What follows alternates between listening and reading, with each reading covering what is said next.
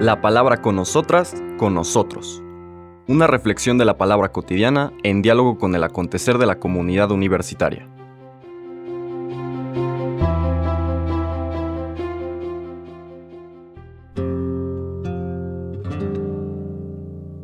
Hola, buenos días. Bienvenidas, bienvenidos a la palabra con nosotras, con nosotros. Hoy jueves 30 de junio retomamos el recorrido del Evangelio de Mateo después de la fiesta bonita, importante que celebramos ayer de San Pedro y San Pablo. Ya estamos en el capítulo 9 de San Mateo, lo iniciamos ahora leyendo los versículos del 1 al 8. En aquel tiempo Jesús subió de nuevo a la barca, pasó a la otra orilla del lago y llegó a Cafarnaúm, su ciudad. En esto trajeron a donde él estaba a un paralítico postrado en una camilla. Viendo Jesús la fe de aquellos hombres, le dijo al paralítico, Ten confianza, hijo, se te perdonan tus pecados.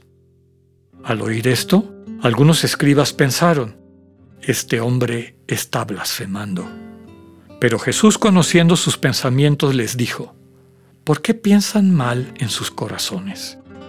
¿Qué es más fácil, decir se te perdonan tus pecados o decir levántate y anda?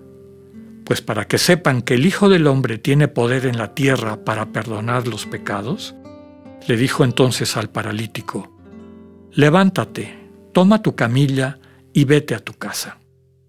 Él se levantó y se fue a su casa. Al ver esto, la gente se llenó de temor y glorificó a Dios que había dado tanto poder a los hombres. Palabra del Señor.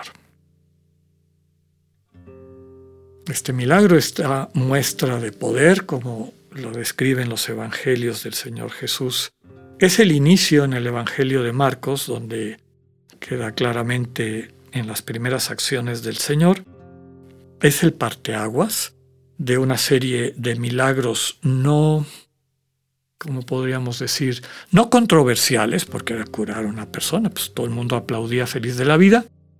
Y aquí está el primer conflicto en Marcos y que lo retoma aquí Mateo. El conflicto de considerar que el perdón de los pecados es algo que es inaccesible a los seres humanos, que es solamente una atribución de Dios. Esto no es una discusión sobre la dignidad, la trascendencia, la grandeza, la, total alteridad del Dios en el que creemos.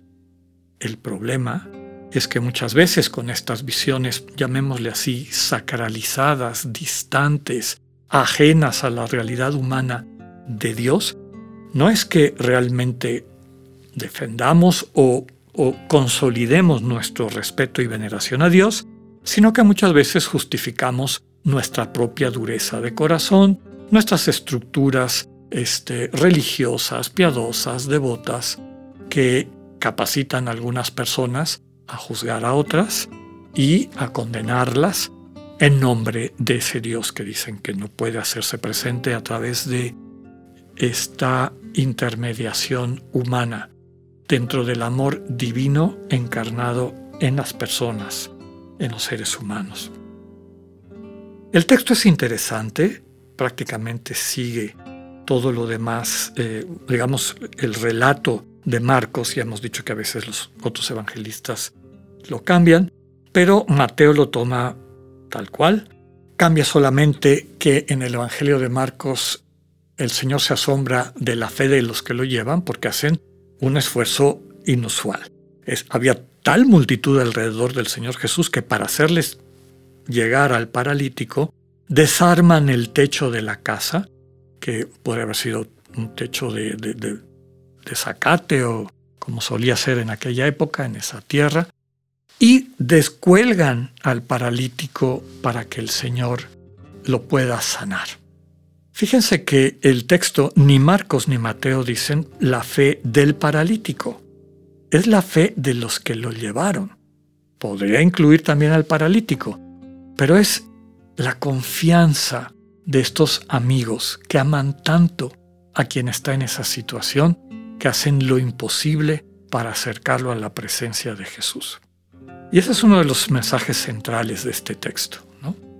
Finalmente el Señor se dirige al paralítico y le dice, ten confianza, hijo. Primera cosa que seguramente le llamó la atención a esos defensores de la, del poder y de la gloria de Dios, que en el fondo son defensores de su ego glorificado y endiosado. Ten confianza, hijo, le dice el Señor Jesús a este hermano paralítico. Y después le dice, se te perdonan tus pecados. Ya hemos dicho en muchas ocasiones que la concepción bíblica del pecado no es esta visión jurídica con que a veces lo tratamos, una especie de sentencia jurídica, es decir, un estado de culpabilidad que por lo tanto tiene castigo dentro de una especie de código de leyes. La vida no es así, la realidad no es así, la creación no es así. El pecado es una enfermedad, es una traición, es una negación del proyecto de Dios. ¿no? El pecado es una perversión, finalmente. Y hemos dicho que pervertir significa vertir en donde no corresponde los dones que Dios nos ha dado. Y el pecado es eso. No hay ser humano que no tenga la posibilidad de encarnar el misterio de Dios en este mundo a través de el amor divino que hemos recibido como herencia al ser imagen de Dios. Tenemos la vida para aprender a descubrir, alimentar, profundizar, encarnar, ejercer este gran don, este milagro. Y a eso los antiguos le llamaron el proceso de la semejanza.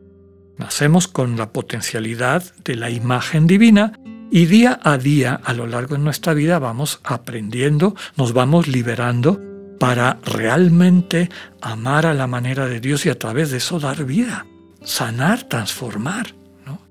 Y eso lo podemos hacer tú y yo.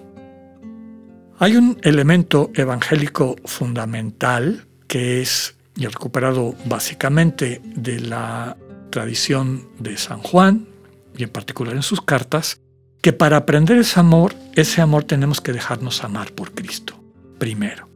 Dejarnos amar por aquel que nos ama primero, y ese amor del Señor nos va sanando.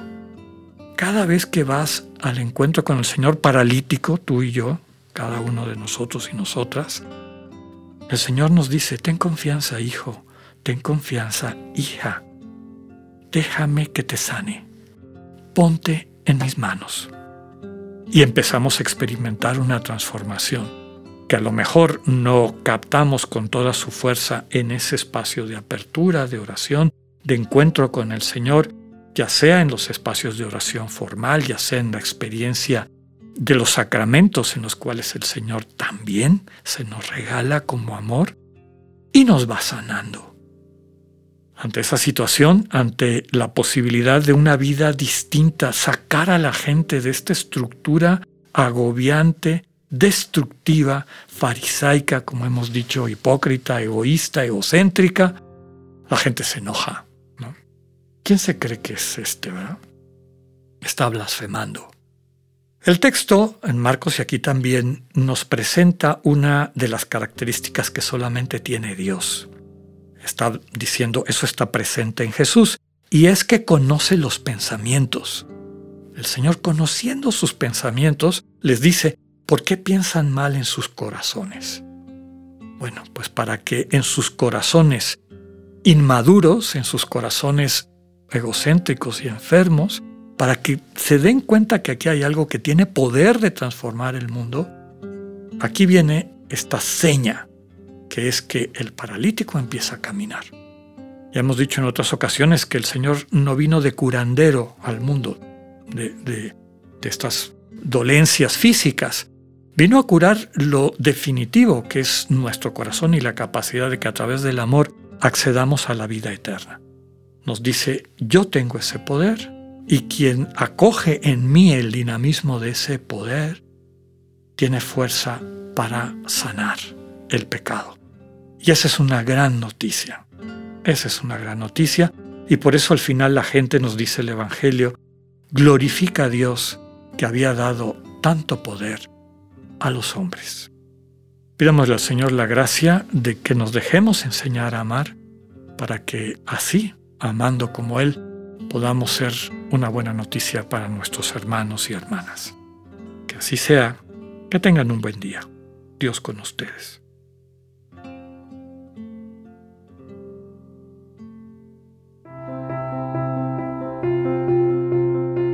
Acabamos de escuchar el mensaje del Padre Alexander Satirka. Escúchalo de lunes a viernes a las 8.45 de la mañana por radiveroleón.com o a través de nuestra app gratuita para iOS y Android. Radivero León, no todo está dicho.